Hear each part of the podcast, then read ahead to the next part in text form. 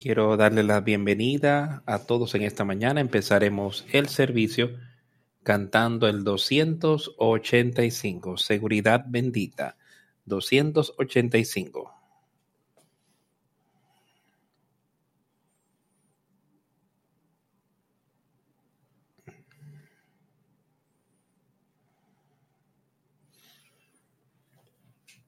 Bendita seguridad, Jesús es mío.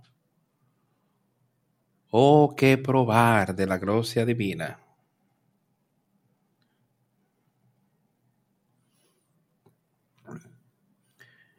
Heredero de salvación, comprada por Dios, nacido de su espíritu, lavado en su sangre. Gloria cantemos al Redentor. Adorando a mi Salvador todo el día. Esta es mi historia. Esta es mi canción, adorando a mi Salvador todo el día. Perfecta su mención, perfecta delicia visiones del rapto aparecen delante de mí, ángeles descendiendo, trayendo desde el cielo ecos de misericordia, susurros de amor. Esta es mi historia, esta es mi canción alabando a mi Salvador todo el día. Esta es mi historia. Esta es mi canción. Adorando a mi Salvador todo el día.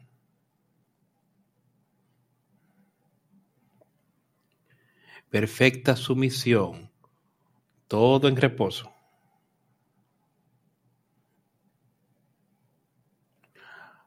Yo y mi Salvador estamos felices y unidos, mirando y esperando.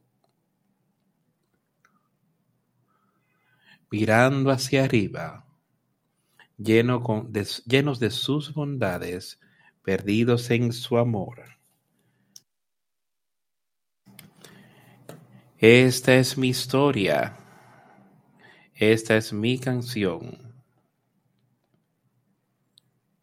alabando a mi Salvador todo el día. Esta es mi historia. Esta es mi canción, alabando a mi Salvador todo el día.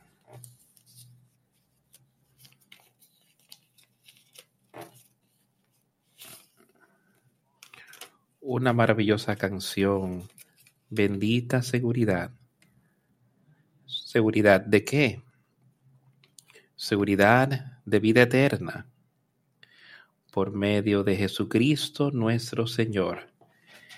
Eso es algo que todos deberíamos pensar en esta mañana. Jesús es mío, dice ahí.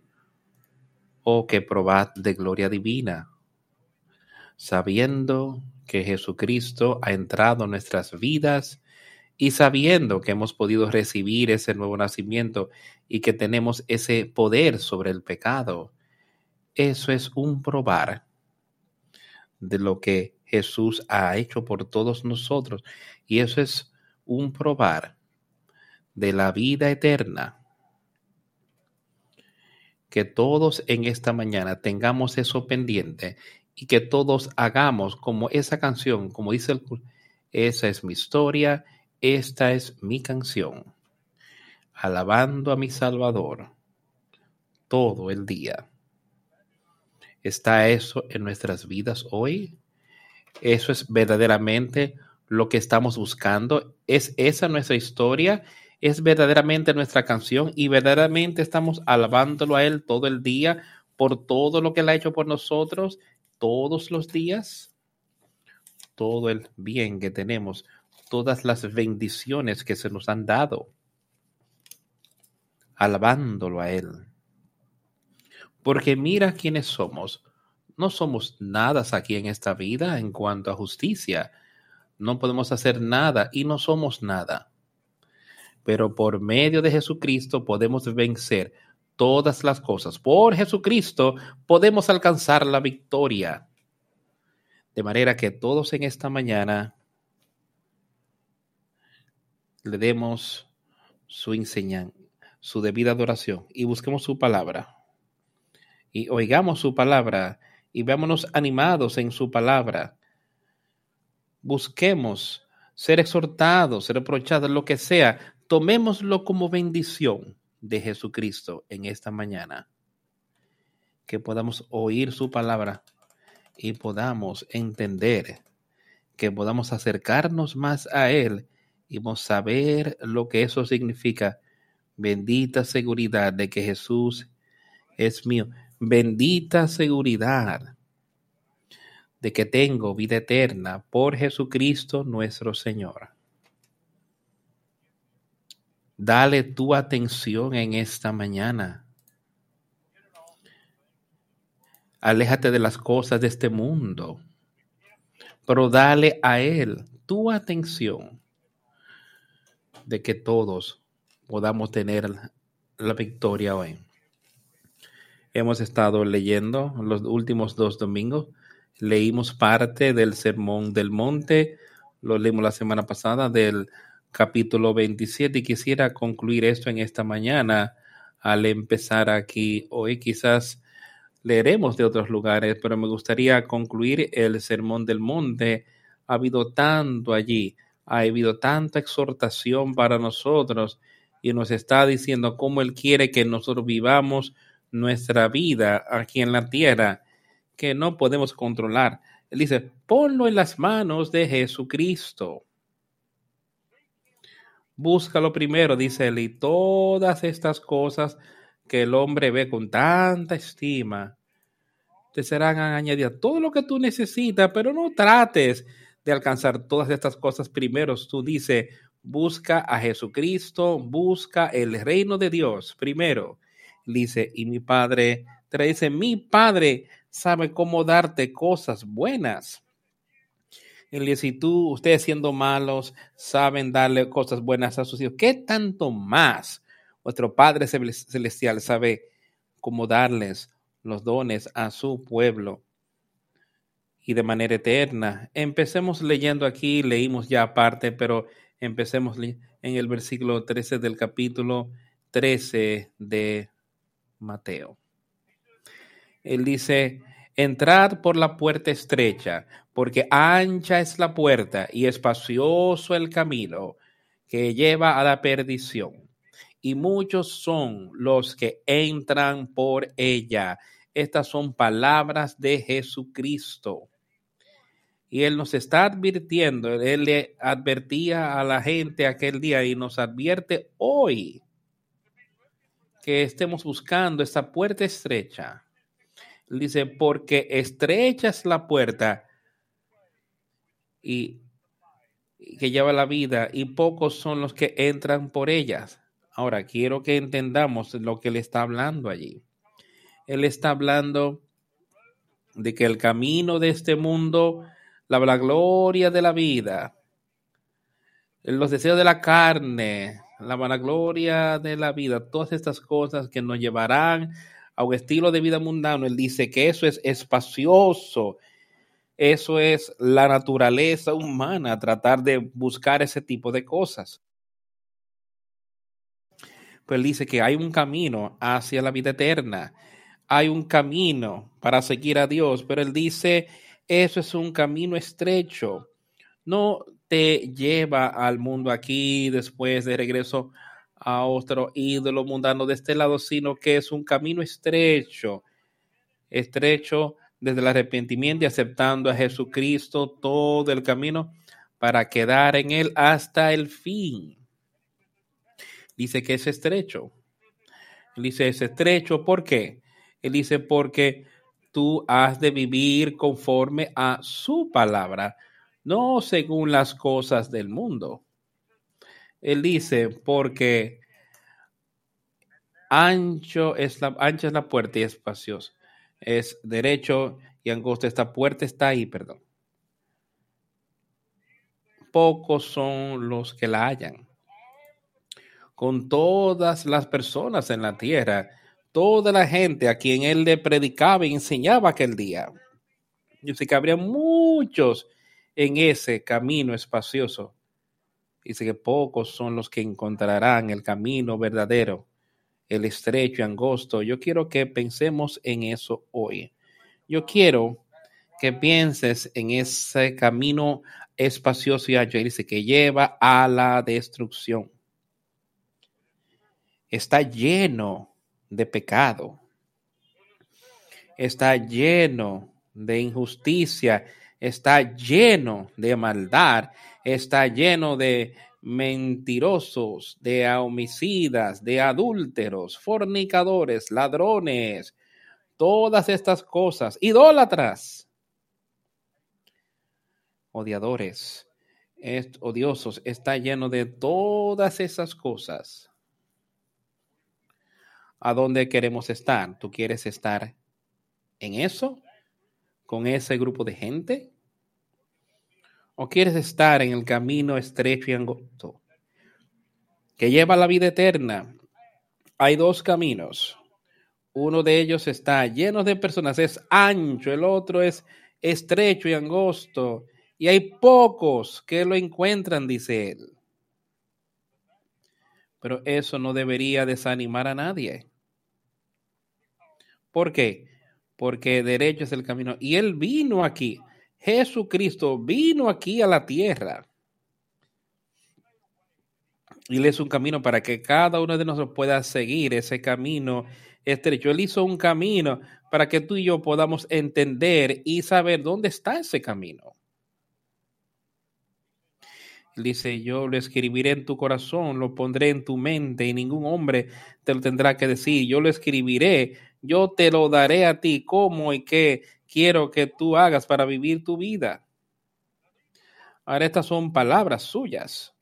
Las personas pueden verlas y decir, oh, está bien esto, está bien, solo mira y ve lo que hace la mayoría de la gente en nuestra vida hoy, en el mundo.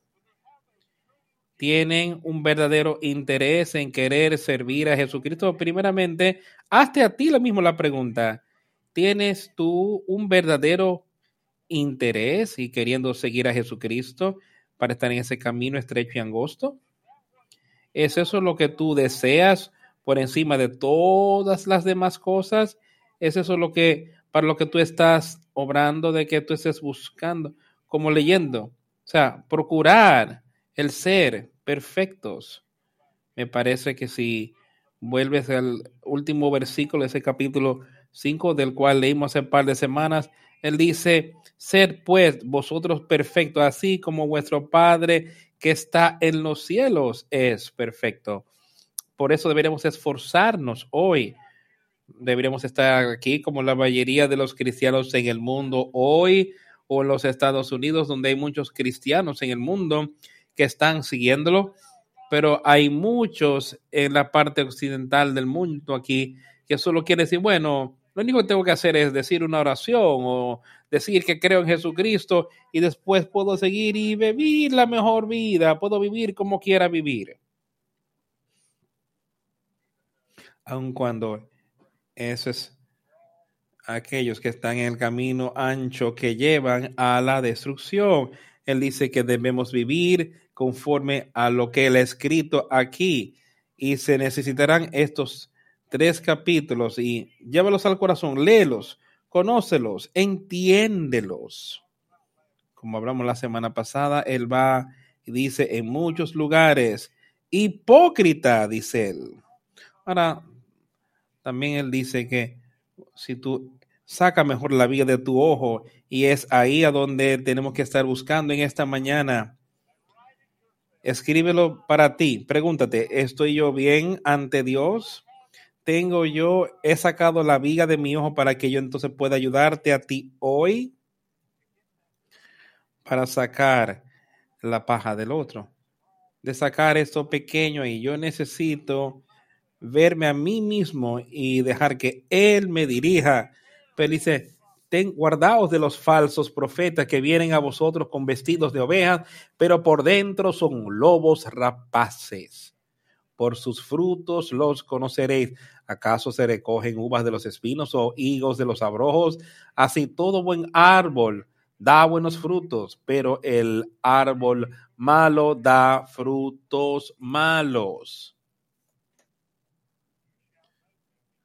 Dice que los conocerás, puedes ver y ahora cuando dice está bien, que es fruto bueno y que es fruto malo, que es corrupto, que es mal, mira tu alrededor. Si yo estoy viviendo en ese estilo de vida, con el cual estoy de acuerdo, con las cosas de este mundo, de que no importa si yo miento, no importa si yo expongo mi cuerpo en maneras que no deba hacerlo, no importa si robo, pero yo soy un cristiano, yo afirmo creer en Cristo. ¿Qué frutos está dando mi cuerpo? ¿Qué frutos del Espíritu están en mi cuerpo? ¿Qué están produciendo? Está produciendo el Espíritu Santo, está produciendo las buenas obras que él dice. Dice que la gente de las que yo acabo de hablar, que ese subido estilo de vida, adulterio, fornicación, mentiroso y todas estas cosas que ya hemos cubierto aquí, algunas en esta mañana dice, ellos no entrarán en el reino de los cielos. Estos son los frutos malos de los cuales él está hablando pero un buen árbol produce buen fruto. ¿Y qué es eso? El buen árbol es sacar el pecado de su vida en toda situación y solo pueden hacer eso teniendo el Espíritu Santo. Es la única manera en la que el pecado puede ser quitado de tu vida. Satanás tiene poder sobre ti pero no tiene poder sobre ese Espíritu de Dios que recibes cuando has tenido ese nuevo nacimiento. Él no tiene poder sobre eso. Y así es como tú puedes producir buenos frutos. Hay dos espíritus, el espíritu malo en Satanás o el espíritu justo en Dios y su Hijo Jesucristo. ¿Qué está dentro de ti hoy? ¿Qué espíritu está guiándote a ti? Eso es lo primero que todos tenemos que entender y saber. Y tú puedes saber y puedes tener si no haces nada sobre tu condición espiritual. Tienes el espíritu de Satanás en ti. Si optas por arrepentirte y por pedirle a Jesucristo que sea tu Salvador, y eliges dejar que su espíritu vive en ti y dejas que ese Espíritu Santo venza todo en ti, entonces puedes producir ese buen fruto por su espíritu. Por sus frutos los conoceréis. ¿Acaso se recogen uvas de los espinos o higos de los abrojos? Así que mira a tu alrededor y mira lo que le está diciendo. Si tienes el Espíritu Santo, no estarás viviendo como vive la mayoría del mundo hoy. Si tú tienes ese Espíritu Santo, tú serás diferente. Tú no puedes tener ese nuevo espíritu y continuar viviendo el mismo estilo de vida. Algo está mal. No lo entendiste si ese es el caso o no lo utilizaste cuando lo recibiste. Debe haber un cambio en tu vida. De malo para justo. Justicia debe de haberlo. Porque no puede el buen árbol dar malos frutos, ni el árbol malo dar buenos frutos, de lo que estábamos hablando. Tú no puedes producir buen fruto hasta que no hayas tenido ese nuevo nacimiento. una vez has tenido ese nuevo nacimiento, ese nuevo espíritu no producirá fruto malo. Tú podrías cometer un error, tú podrías verte en pecado, pero no estarás viviendo en pecado de manera habitual, o sea, continuando con el mismo estilo de vida que tenías antes. Tú no harás eso. Si verdaderamente tienes un deseo por ese espíritu, tú lo protegerás con todo lo que tienes.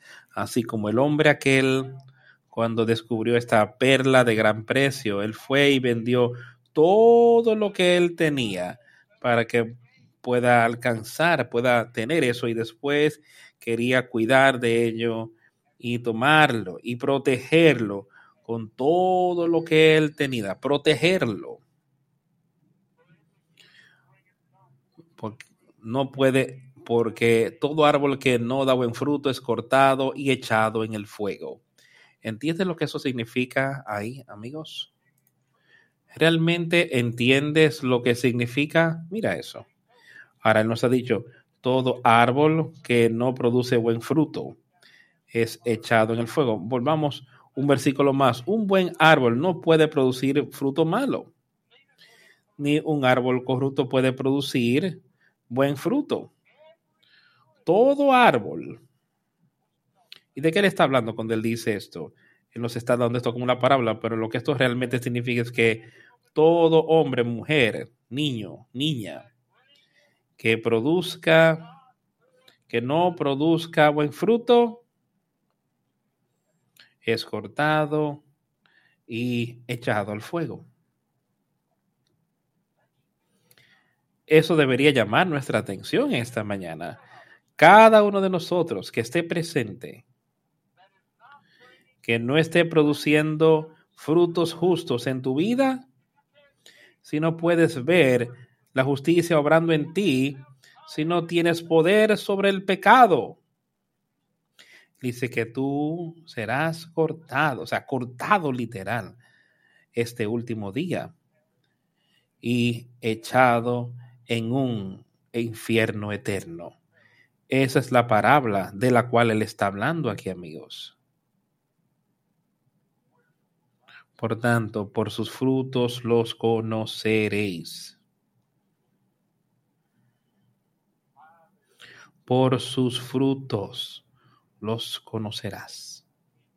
Otra vez, tú necesitas y yo necesito mirar aquí mismo y asegurar de que nosotros podamos ver los frutos del Espíritu, del Espíritu Santo obrando en nosotros.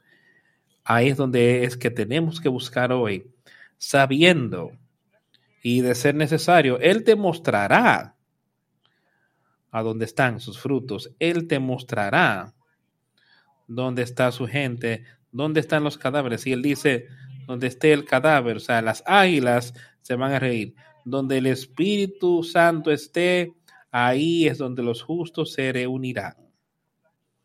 Porque ahí es donde ellos obtienen su alimento, ahí es donde estas águilas obtienen su comida, su alimentación. Es donde está el cuerpo, donde están los cadáveres. Es donde tú y yo podemos obtener nuestro alimento hoy, nuestro alimento espiritual ahí donde está su cuerpo hoy, donde está su pueblo congregado aquí en su nombre, para oír su palabra y para ser instruidos por su palabra. No todo el que me dice Señor, Señor, entrará en el reino de los cielos, sino el que hace la voluntad de mi Padre que está en el cielo. Otra vez, escucha, esto es lo que Jesucristo estaba diciendo.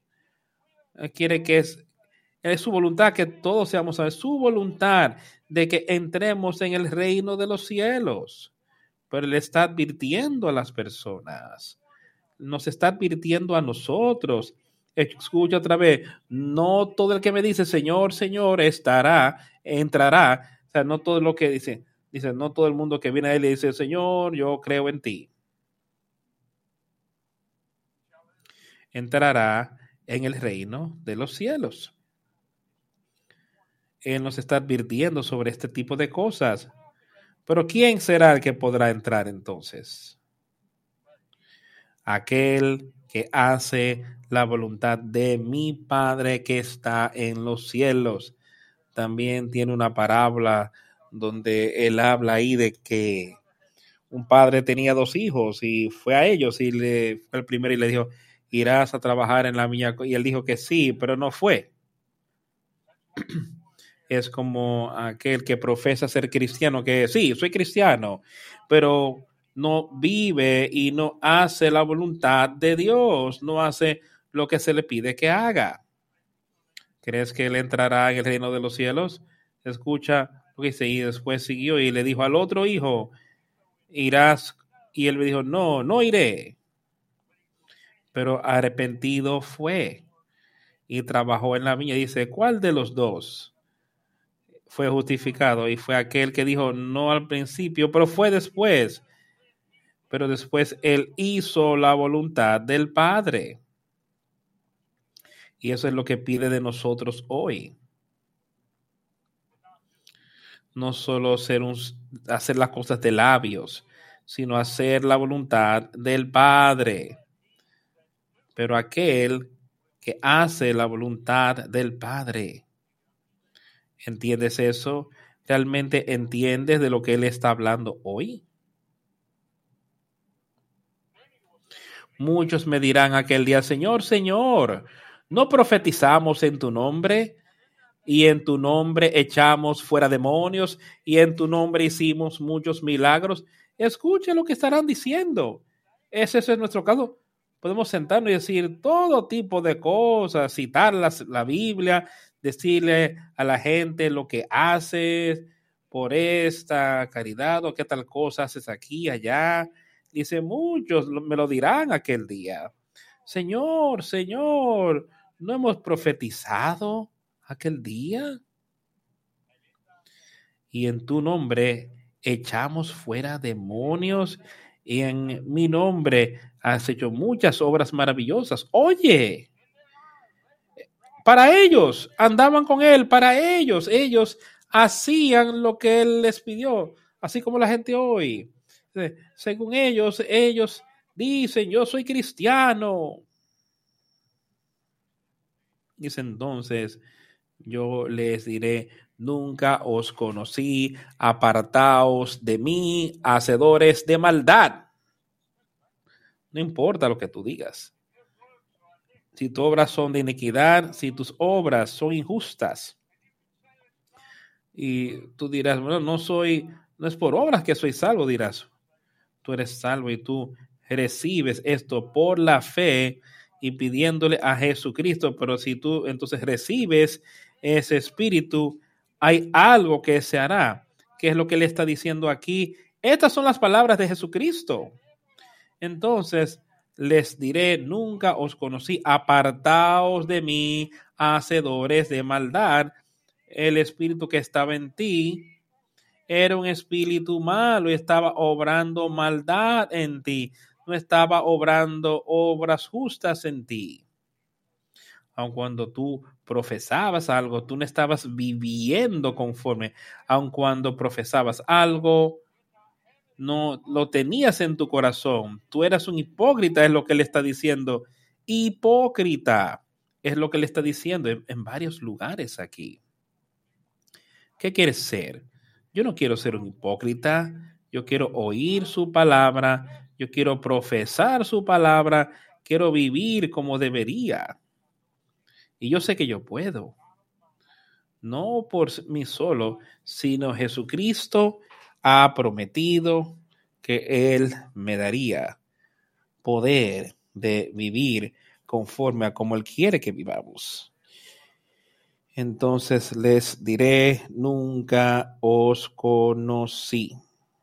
Apartaos de mí, hacedores de maldad. ¿No sería eso algo triste? y terrible de oír. Y él está hablando de que esas son las personas que están en ese camino ancho. Estos son los que creen que están en el camino correcto. Dice que hay un camino que le parece recto al hombre, pero lleva a la destrucción. Más vale que estemos bien con Jesucristo. Y lo que es justo para Él es lo que deberíamos estar siguiendo. Pues yo quiero que pienses en lo que acabamos de leer. No todo el que me dice Señor, Señor entrará en el reino de los cielos, sino aquel que hace la voluntad de mi Padre que está en el cielo. Hacer la voluntad. Eso de hacer la voluntad, eso significa que tenemos que hacer algún esfuerzo, tenemos que hacer esfuerzo, tenemos que usar el poder de Dios para vencer.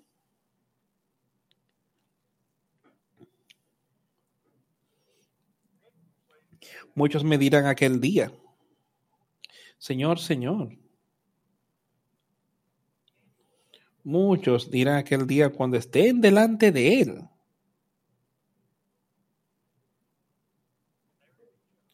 Y serán ahí para ser juzgados. Y será un juicio, un juicio justo y no habrá más nada que se pueda hacer. No habrá una apelación como cuando vamos delante de un juez hoy, si el juez no nos da el veredicto que queremos, podríamos apelar a una corte superior. No habrá nada de eso. la sentencia que se dicte será final. Piensa en eso, amigo.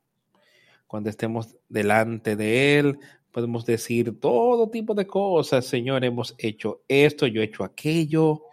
Todas estas cosas, Señor.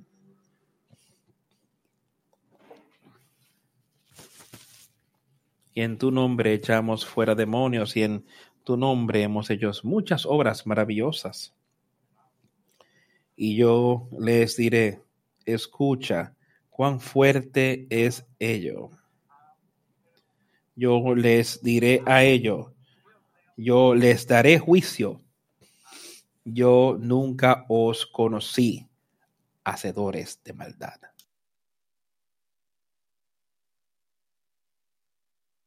No importa cuánto quiera decir que soy cristiano. Si yo, o sea, si el Espíritu no está produciendo buen fruto en mí, yo me vería en esa misma categoría.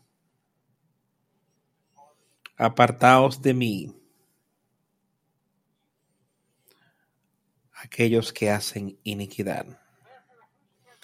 Por tanto, todo el que oyes estas palabras que yo y las hace, le compararé a un hombre prudente que edificó su casa sobre la roca. Hemos oído esto, lo hemos visto tantas veces aquí. Pero es tan sencillo de lo que le está hablando aquí. oye, el que oye su palabra y la hace, dice él. Oye, oye. El que oye su palabra y la hace, eso es un mandamiento. Eso es lo que nos pide que hagamos. Lo compararé a un hombre prudente, sabio. ¿Y cómo él puede ser sabio? ¿Cómo podemos ser sabios en el Espíritu hoy? Solo con el Espíritu Santo, que edificó su casa sobre la roca. Entonces estamos construyendo nuestra casa espiritual sobre la palabra de Dios y Jesucristo. Y descendió la lluvia y vinieron ríos y soplaron vientos y golpearon contra aquella casa y no cayó porque estaba fundada sobre la roca. Todo el poder de Satanás con el cual trata de destruirte no tiene poder alguno.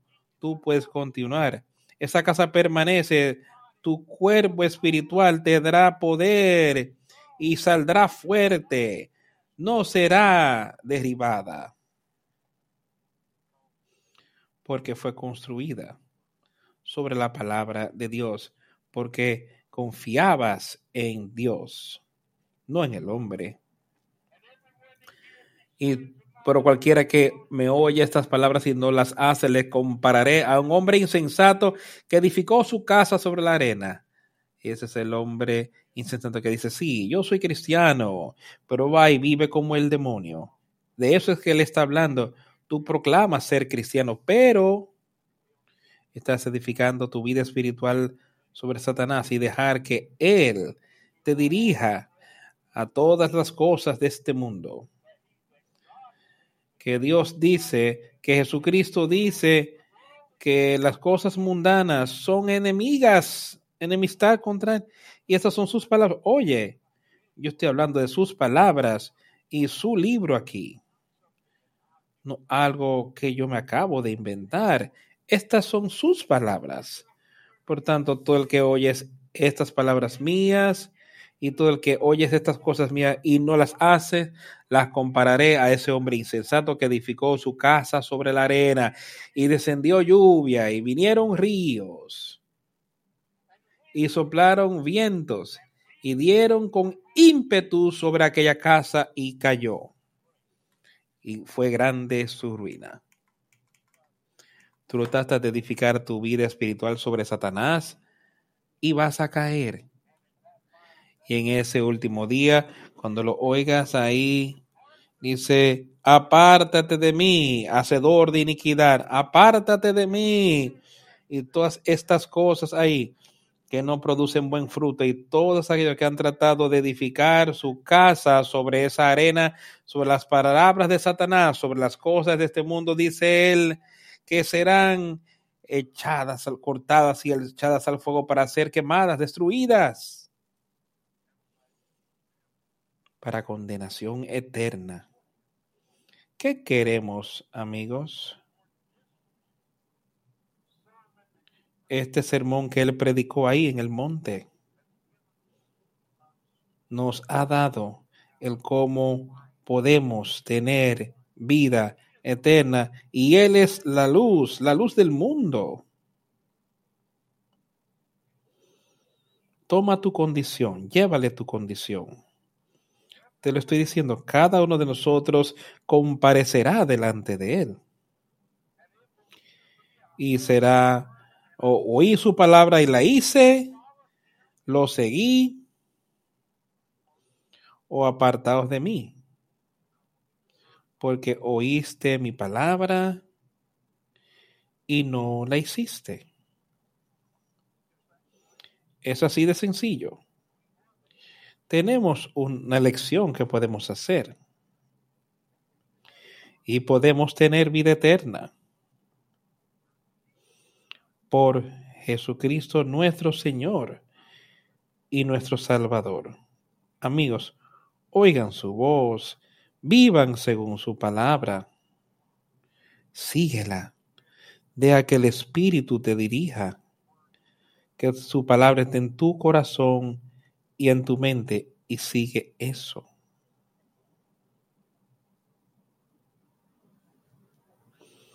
Quiero que ahora leamos en Corintios.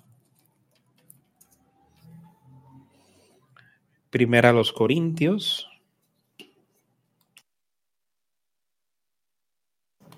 Capítulo 6.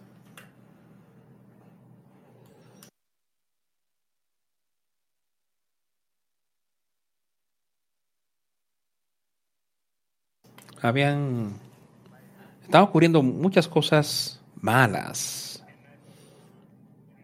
en esa ciudad, en este grupo de personas, en esa iglesia allá en Corinto. Habían cosas que Pablo decía que no podían continuar ahí dentro de ese grupo de personas. Empezaremos leyendo allá un poquito en el versículo 11 del capítulo 5. Él dice, pero ahora os he escrito no para guardar compañía de cualquier persona que se haga llamar hermano, y que sea fornicador o adúltero o algún borracho o un extorsionista y que con tal ni aún comáis. Ahora él dice también en otro lugar, aléjate de todas estas cosas. Y se estoy hablando de aquellos que si ellos proclaman ser un hermano, un hermano en Cristo, pero están viviendo en esta manera y puedes ver que estas son cosas que ocurren constantemente en el mundo, fornicación, idolatría,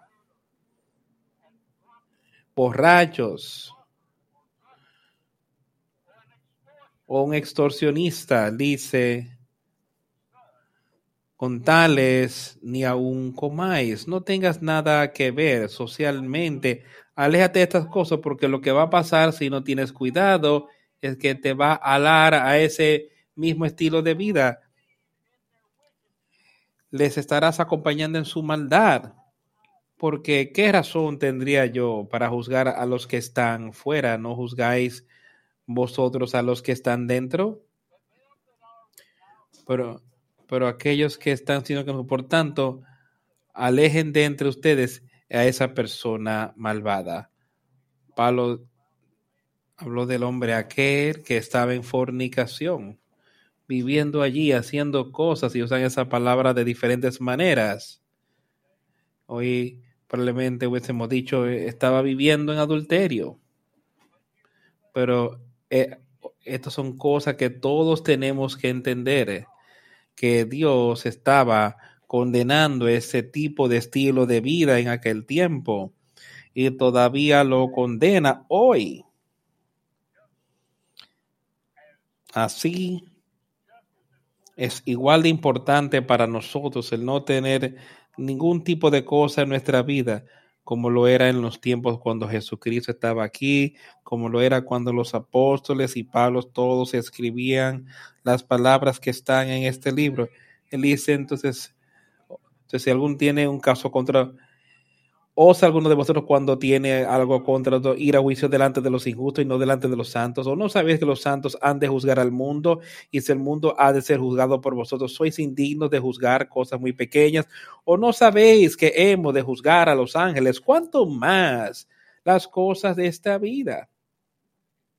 Si pues tenéis juicios sobre cosas de esta vida, ponéis para juzgar a los que son de menos estima en la iglesia.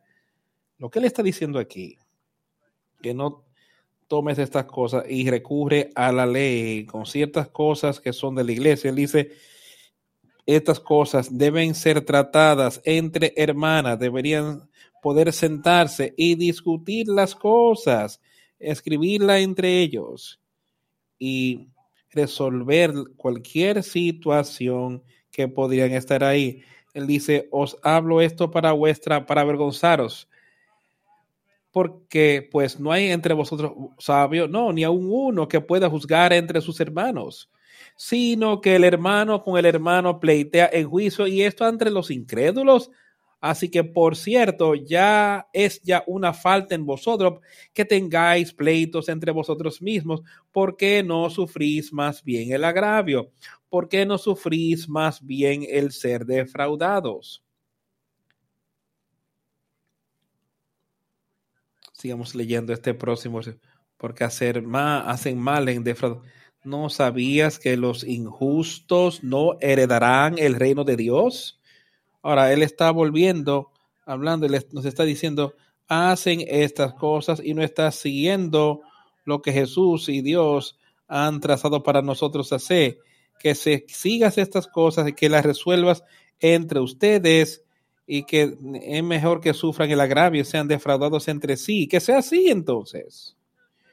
Sí, pero no, eso no es la naturaleza del hombre y no era la naturaleza de algunos allá. Y dice, hacen mal en defraudar al hermano.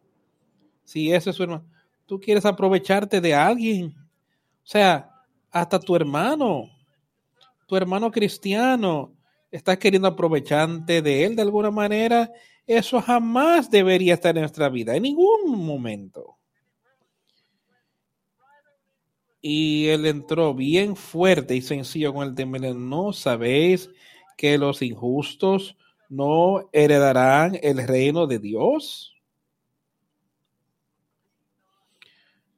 Por tanto, no seáis engañados, no seáis engañados, dice aquellos. ¿Quiénes son los injustos? Esos que oyen sus palabras y que no las hacen. Aquellos que no hacen su obra, sea que la hayan oído o no, esos son los injustos, pero aquí me parece que está hablando con un grupo de personas que profesaban ser cristianos, profesaban ser parte de esa iglesia. Dice, ¿no sabéis que los injustos no heredarán el reino de Dios? Vuestras obras son obras injustas. Eso es lo que le estaba exponiéndoles. Y después sigue diciendo, no seáis engañados, porque ni los fornicadores, ni los idólatras, ni los afeminados, ni los que se echan con varones, ni los ladrones, ni los avaros, ni los borrachos, ni los maldicientes, ni los estafadores heredarán el reino de Dios. Es tan sencillo como lo puede No se puede decir más sencillo. ¿Y quién es ese? Ese es el espíritu del mundo. Esas son las obras del mundo, dice en otro lugar. Eso es lo que está pasando en todo el mundo hoy y estaba ocurriendo en aquel tiempo. O de lo contrario, Pablo no hubiese dicho nada al respecto. O Cristo no hubiese dicho nada de sobre estas cosas, pero estaba muy fuerte en aquel tiempo y puedes leer una y otra vez en el Nuevo Testamento que advertían sobre esto, sobre la fornicación y el adulterio y los idólatras y la feminidad y la homosexualidad en aquel tiempo, ni lo que se abusan a sí mismos de la humanidad, ladrones, borrachos, todas estas cosas estaban pasando en aquel tiempo y han sido ocurriendo fuerte hoy en el mundo. Pero ¿qué él dice? dice que los injustos no heredarán el reino de Dios. Por tanto, no seáis engañados. Pues sigue diciendo todo eso y dice que no heredarán el reino de Dios. ¿Está eso en nuestra vida? Cualquiera de estas cosas está en nuestra vida. Y así erais algunos, pero ya fuisteis lavados, santificados, pero justificados en el nombre del Señor Jesucristo por el Espíritu de nuestro Dios. Amigos, estoy seguro que esos hubiesen sido algunas de las personas aquí en esta congregación. Estoy seguro que cada uno de nosotros hubiese estado involucrado en algo de lo cual él estaba hablando allí. Quizás no todo, pero seguro que no era todo, pero hubieran habido algunas de las características de partes justo en nosotros. Dice, dice, y así erais algunos, pero ya habéis sido lavados, están limpios, ya habéis sido santificados. ¿No es eso algo maravilloso? Que podemos ser lavados, podemos ser limpios, santificados. Pero ustedes ya fueron justificados en el nombre del Señor Jesús y por el Espíritu de nuestro Dios, justificado porque Él vino a la tierra. Pero yo quiero que pienses a los jóvenes, cuando Él habla de la fornicación aquí. Tu cuerpo, si tú dices ser cristiano, ese es el templo de Dios. Ese cuerpo debería ser justo y santo ese cuerpo debería ser protegido. Ese cuerpo no le pertenece a más nadie para usarlo. Le pertenece a Dios el Padre. Y te lo dio a ti para que lo uses, para que sea un cuerpo santo, un cuerpo justo. Y la mano de alguien está sobre ese cuerpo que no, está donde debería, que no debería permitírsele.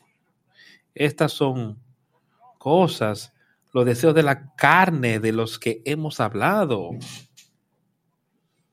Esto te llevará hasta este tipo de cosas de lo cual él acaba de hablar, que dejamos que los deseos del cuerpo y que los deseos del ojo y dejamos que entonces Satanás use eso para producir fornicación y adulterio y todos estos tipos de cosas, estilos de vida, dejamos que Satanás traiga eso a nuestras vidas en vez de ser santos y justos. No dejes que el deseo, no participes en eso, aléjalo. Cuando veas este tipo de cosas acercarse, di, no quiero nada con eso, no quiero parte en eso, pero yo guardaré mi cuerpo santo y justo porque es el templo del Dios viviente. Deja que esto sea lo que estamos buscando hoy en nuestra vida. Cuando, cuando bajamos nuestra guardia y entonces vemos que nos hemos metido en cosas en las que no debimos meternos podemos quedar quebrantados, muy quebrantados. Llévaselo a Cristo y sé como él dijo aquí, y así erais algunos de ustedes, pero fuisteis lavados, ahora ya fueron lavados en la sangre de Jesucristo. Pero han sido santificados en el nombre del Señor Jesús y por el Espíritu de nuestro Dios. Vas a tomar el cuerpo que ha sido santificado con el Espíritu y sacarlo.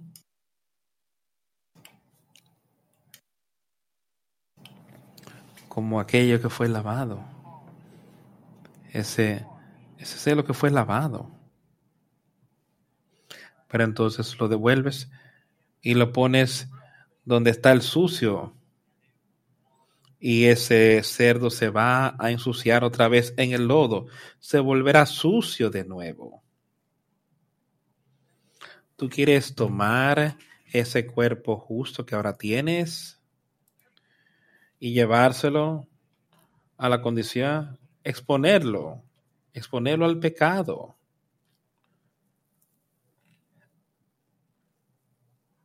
¿Y qué pasará? Si continúas tomando ese cuerpo juntos y continuar exponiéndoselo al pecado. Si estás haciendo eso, el espíritu se volverá más y más débil. Y pronto estarás en el lodo. Pero si tomas ese espíritu, ese cuerpo que está limpio, que ha sido sanado, y resistes el pecado en toda situación, tomas este cuerpo y lo alejas del pecado, lo alejas de las cosas de este mundo te volverás más, más y más fuerte. Cada vez que ves el pecado acercarse, te alejas. Y buscas ser perfecto como tu Padre que está en los cielos. Y esto es lo que está diciendo. Es el Dios en los cielos. Ahora yo he recibido ese nuevo nacimiento. Y ahora, Dios es mi Padre Él es aquel que me ha limpiado. ¿Quieres volver atrás? ¿Quieres volver atrás a ese estilo de vida pecaminoso? Amigos, escucha lo que el Espíritu está diciendo. Y así eras algunos, pero ya fueron lavados, pero ya habéis sido santificados pero ya fueron justificados en el nombre del Señor Jesús y por el Espíritu de nuestro Dios. Todas las cosas me son lícitas, mas no todas convienen. Todas las cosas me son lícitas, mas no me dejaré dominar de ninguna. Esto es lo que Pablo estaba diciéndoles. Yo, es lícito, yo puedo ir y hacer estas cosas, pero quizás para ti es salir a hacer un tipo de cosas de las que hemos estado en fornicación o, o vernos borrachos con cosas, puede llegar a cierta edad y comprar alcohol cosas que te van a poner justo donde él dice que este tipo de cosas, personas no entrarán al, reino de Dios. Yo le entendí, o sea, tú puedes hacer estas cosas. Tú ves, yo puedo hacerlas. Pero él dice, y la ley natural, yo puedo hacer esto, pero él dice, eso no me conviene. Para mí, como uno que afirma ser cristiano, y es lo mismo con nosotros, de mantener este cuerpo limpio. No dejes que Satanás te robe eso así. Tú puedes hacerlo, pero no sería conveniente para ti espiritualmente el ir y vivir ese tipo de estilo de vida. Él dice, pero yo no caeré, no me dejaré dominar de ninguna. Ah, ahora, esa es la clave. Pablo sabía, yo puedo hacer estas cosas, pero Pablo entendió también al decir, yo debo mantener este cuerpo bajo sujeción. No sé que yo mismo, aún después de haber predicado a otros, yo mismo venga a ser eliminado. Eso es lo que Pablo estaba diciendo. ¿Oyes eso? Él dice, yo no me dejaré dominar de ninguna de las maneras pecaminosas de Satanás. No seáis engañados. Él dice, no, yo utilizaré el poder de Dios utilizaré ese espíritu de poder que él dije que os enviaría. Y yo no seré traído bajo pecado. Yo no dejaré que me venza, porque el poder de Dios está en mí. La sangre es para el vientre y el vientre para las carnes, pero Dios destruirá tanto esto y ellos. Ahora, el cuerpo no es para fornicación, sino para el Señor y el Señor para el cuerpo. Y hemos mirado y visto, aquí estaba Pablo realmente dándoles duro, hablando de este pecado que estaba muy abundante. Tú podías ver si vas leyendo en el Nuevo Testamento, se habla muy a menudo y le dice a la gente que no participen en ese tipo de estilo de vida, pero puedes ver en nuestro mundo hoy y ocurría entonces. Pero entonces es mi cuerpo, puedo usarlo como yo quiera. Y si yo quiero vivir en un estilo de vida tal como ese, yo puedo. Y seguir viviendo en ese estilo de vida. Pero él dice aquí que este cuerpo no es para eso, sino para el Señor y el Señor para el cuerpo. Este cuerpo, Él nos dio este cuerpo para obrar nuestra salvación de nuestra alma inmortal. No nos dio este cuerpo para que lo usemos para los deseos de la carne. Él no hizo eso. Y Dios, eh, el mismo que resucitó al Señor y también nos resucitará por su propio poder. Él resucitó a Jesucristo sobre todas estas tentaciones él lo levantó y lo sacó de esa tumba y lo trajo de regreso. Está vivo con él hoy.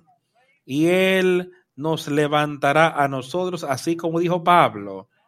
Y Dios levantó tanto al Señor y también nos levantará por su propio poder. Y yo creo eso, yo lo sé eso que Él puede y Él nos levantará y podemos alcanzar la victoria y vencer. El estilo de vida pecaminoso que Satanás tiene para ofrecernos y sí nos dice qué maravilloso estilo de vida es y qué tanto puedes disfrutar todas estas cosas, pero estas cosas no hacen nada sino derribarte y hacerte más y más bajo. Pero si mantienes ese cuerpo santo y lo mantienes justo, tú serás edificado y tú tendrás gran gozo y paz en esta vida. ¿No sabéis que vuestros cuerpos son miembros de Cristo? Tomaré entonces a los miembros de Cristo para convertirlos en los miembros de una ramera. De ninguna manera, de ningún mono, que Dios no quiere. Dios no quiera que yo tome este cuerpo y haga algo, lo que sea, que deje que Satanás sea parte de él. Mentir, robar, adulterio, fornicación, lascivia, adulterio, todas estas cosas que Dios no quiera que yo tome este cuerpo justo y deje que Satanás sea parte de él. ¿No sabéis que aquel que está unido a una ramera es uno con ella? Será porque dice que es una sola carne, pero aquel que está unido al Señor es un espíritu. Y todas estas otras cosas aquí, y de que si lo dejamos unirse, entonces si hemos sido unidos por el Espíritu Santo, entonces también somos uno. Somos hijos de Dios, porque hemos sido unidos a Él. Por aquel que se ha unido al Señor es un espíritu que sabe exactamente de lo que estoy hablando. Aquel que es, uno con el Señor es un espíritu. Ahora, ¿cómo tú puedes decir que yo soy un espíritu? Eh, leíamos el otro día, no puedes servir a Dios y a las riquezas, no puedes servir a Dios y al mundo. No puede servir a Dios y al pecado. Pongámoslos así mejor. ¿Qué dice él? Pero aquel que se une al Señor es un espíritu. Tú te unes a Él. Ahora tú eres, tienes al Espíritu Santo en ti. Eso es un tabernáculo justo que tú tienes ahí. Huye de la fornicación. Aquí lo dice otra vez todo pecado que el hombre comete está fuera del cuerpo, el que comete fornicación peca contra su propio cuerpo. O ignoráis que vuestro cuerpo es templo del Espíritu Santo, el cual está en vosotros, el cual tenéis de Dios y que no sois vuestros. Oye, oye, es de esto que he estado hablando todo el tiempo. Dice que, escucha, ¿no sabéis que vuestro cuerpo es templo del Espíritu Santo, el cual está en vosotros. Este cuerpo es a donde vive este nuevo espíritu. Este cuerpo está ahí lleno de justicia.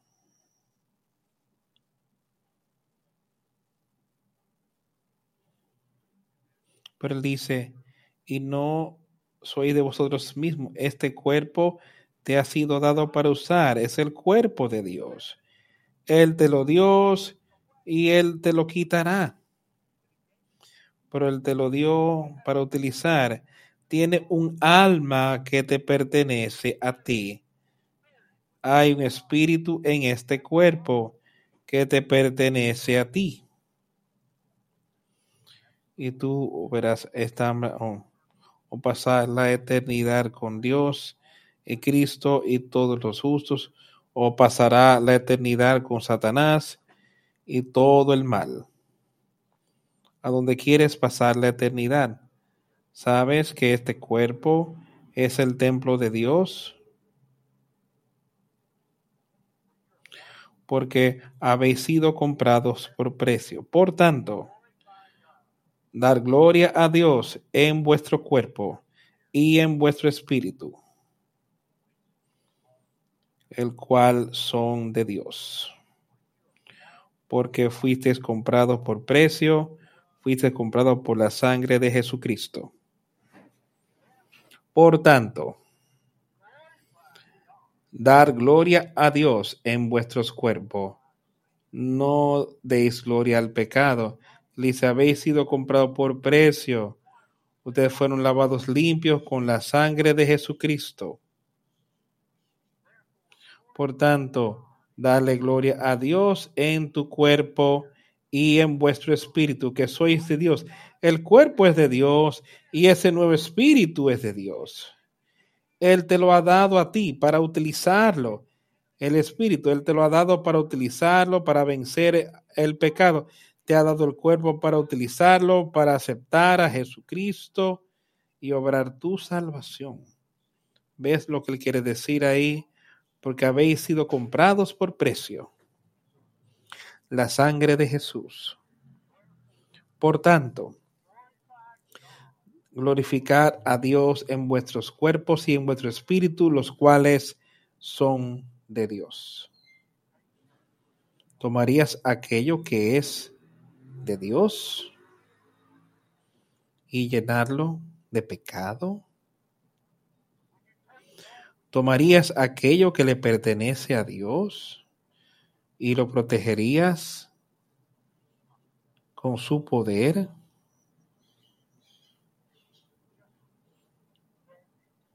Solo deja que su espíritu sea fuerte en ti, amigos. Déjalo que te dé sabiduría y conocimiento espiritual y todo lo que digas y hagas. Quiero leer solo unos versículos en el capítulo 10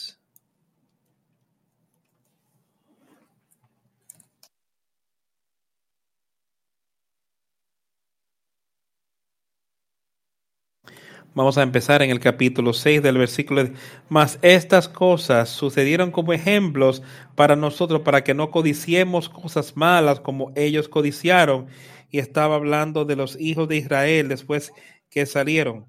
Estaban deseando cosas malas en vez de querer ser guiados por Dios, guiadas por Él, para entrar en esa tierra prometida pero deseaban todo tipo de cosas. Y escuchen lo que ocurrió. Estas cosas fueron nuestros ejemplos para que no codiciemos cosas malas como ellos codiciaron, ni seáis idólatras como algunos de ellos, según está escrito, se sentó el pueblo a comer y a beber y se levantó a jugar.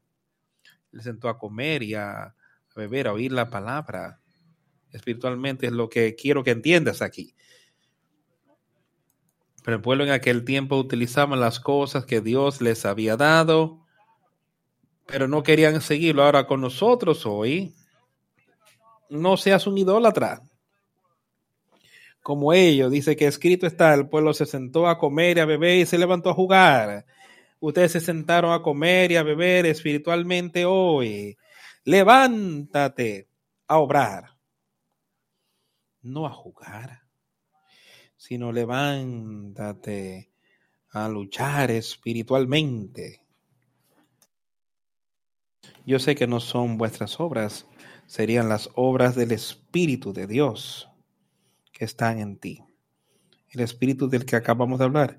Ni deja que cometamos fornicación. Aquí vamos otra vez. Como algunos la cometieron y cayeron, tres, tres y veinte mil un día ni que tentemos a Cristo como algunos de estos también los tentaron y fueron destruidos, ni murmuréis como algunos de estos lo hicieron, murmuraron y fueron destruidos por el destructor. Ahora, todas estas cosas les pasaron como ejemplo y están escritas para amonestarnos. A quienes han alcanzado los fines de los siglos. Así que aquel que piense estar firme, mire y tenga cuidado que no caiga. Escucha con cuidado, amigos. A todas estas cosas les acontecieron. Fueron tentados y fueron destruidos. Murmurados fueron destruidos no estaban produciendo los frutos de Dios, fueron destruidos. Ahora todas estas cosas les acontecieron como ejemplo. Les pasó mostrándole ejemplos a las personas de que si tú no sigues a Dios, esto es lo que pasa. En aquel día, eso era una ley muy fuerte y fueron escritas para nuestra amonestación.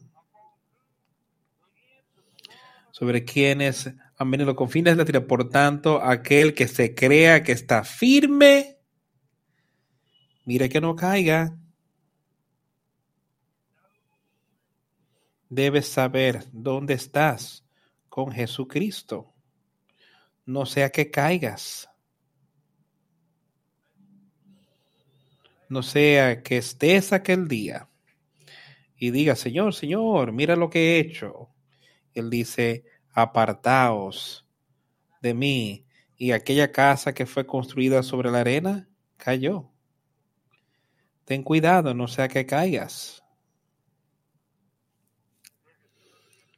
No nos ha sobrevenido ninguna tentación que no sea humana, pero fiel es Dios. Escucha eso. Fiel es Dios que no os dejará ser tentados más de lo que podéis resistir, sino que dará también junto con la tentación la salida para que podáis soportar. Por tanto, amados míos, huid de la idolatría. Yo diría, yo lo diría de esta manera, por tanto, mis amados amigos aquí hoy, huyan del pecado, cual sea, lo que sea con lo que Satanás te esté tentando hoy, él dice, no hay tentación que Dios deje que venga sobre ti, pero hay un camino para tú escaparlo. Él nunca dejará que algo caiga sobre ti. Si no quieres estar involucrado, Él te lo quitará. Si tú quieres que se vaya, si realmente tienes el deseo de no participar en ello, dice, Él no dejarás que seas tentado más de lo que tú puedas resistir. Por tanto, mis amados, huid de la idolatría. Recuerdo que querías leer unos versículos aquí en Apocalipsis sobre este tipo de cosas. Apocalipsis 18, versículo 14. Él allí va diciendo, vamos a empezar en el versículo 12, él dice, él dice mercadería de oro, de plata, de piedras preciosas, de perla, de lino fino, de púrpura, de seda, escarlata y de toda madera olorosa, de todo objeto de marfil y de todo objeto de madera preciosa, de cobre, de hierro y de mármol, y canela, especias aromáticas, incienso, mirra, olíbano, vino, aceite, flor de harina, trigo, bestias, ovejas, caballos y carros y esclavos y almas de hombres. Los frutos codiciados por tu alma se apartaron de ti. Todas estas cosas, dice él, que tu alma ha deseado. Ahora, esto viene en el tiempo final, justo en el juicio de Jesucristo. Y ahora todo ha sido quitado y los frutos que tu alma deseó y se apartó de ti todas las cosas que te hacían daño. Todas se han apartado de ti y nunca las hallarás. ¿No es eso algo que vale la pena pensar? Que todas estas cosas que las vemos hoy y las deseamos que todas serán quitadas, y tú estarás parado allí, ya sea en justicia o injusticia. Estarás ahí vestido con la sangre de Jesucristo o estarás ahí desnudo y tus pecados expuestos. Y tenemos la oportunidad de estar en el camino estrecho y angosto, tenemos la oportunidad de conocer a Jesucristo y de ser uno y de oír sus palabras. Entrad, mi reino, buen siervo y fiel, que has oído mi palabra, has oído mi palabra y has dejado que mi espíritu te guíe. Y yo he hecho tu voluntad. Eso está ahí para nosotros, amigos. Y podemos tener vida eterna por Jesucristo. Vence y recuerda que este cuerpo le pertenece a Dios y es el templo del Espíritu. Ese Espíritu justo, no lo contamines con pecado. Cantaremos el 57 cuando llegue la mañana.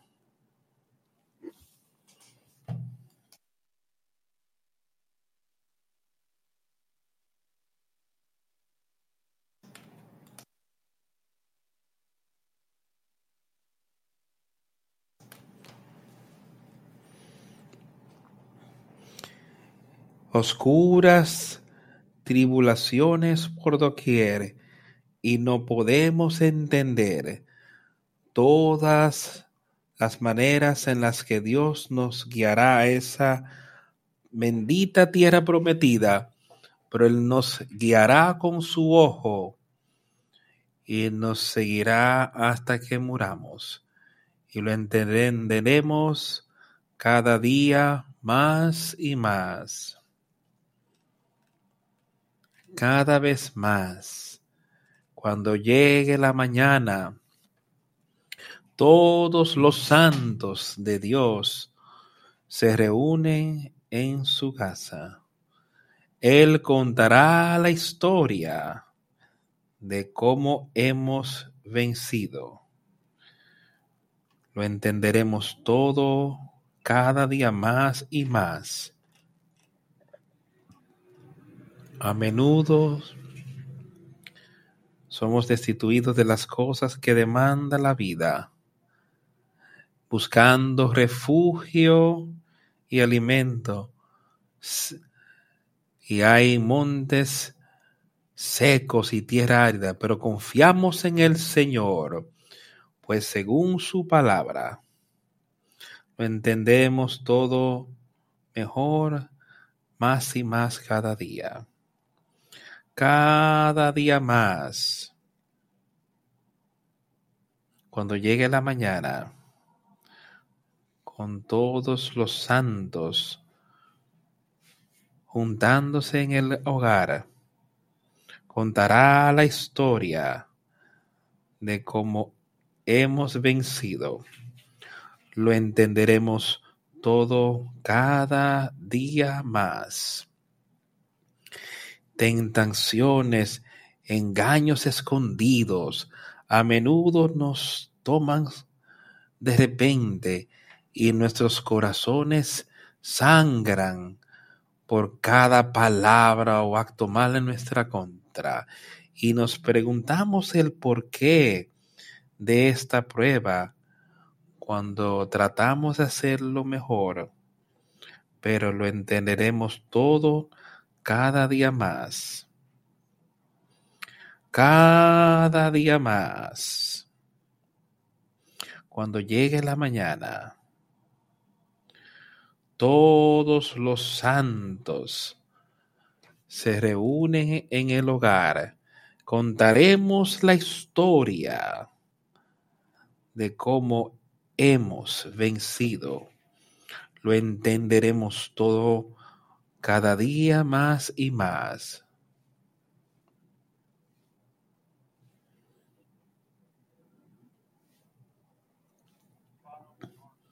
Las pruebas oscuras por doquier.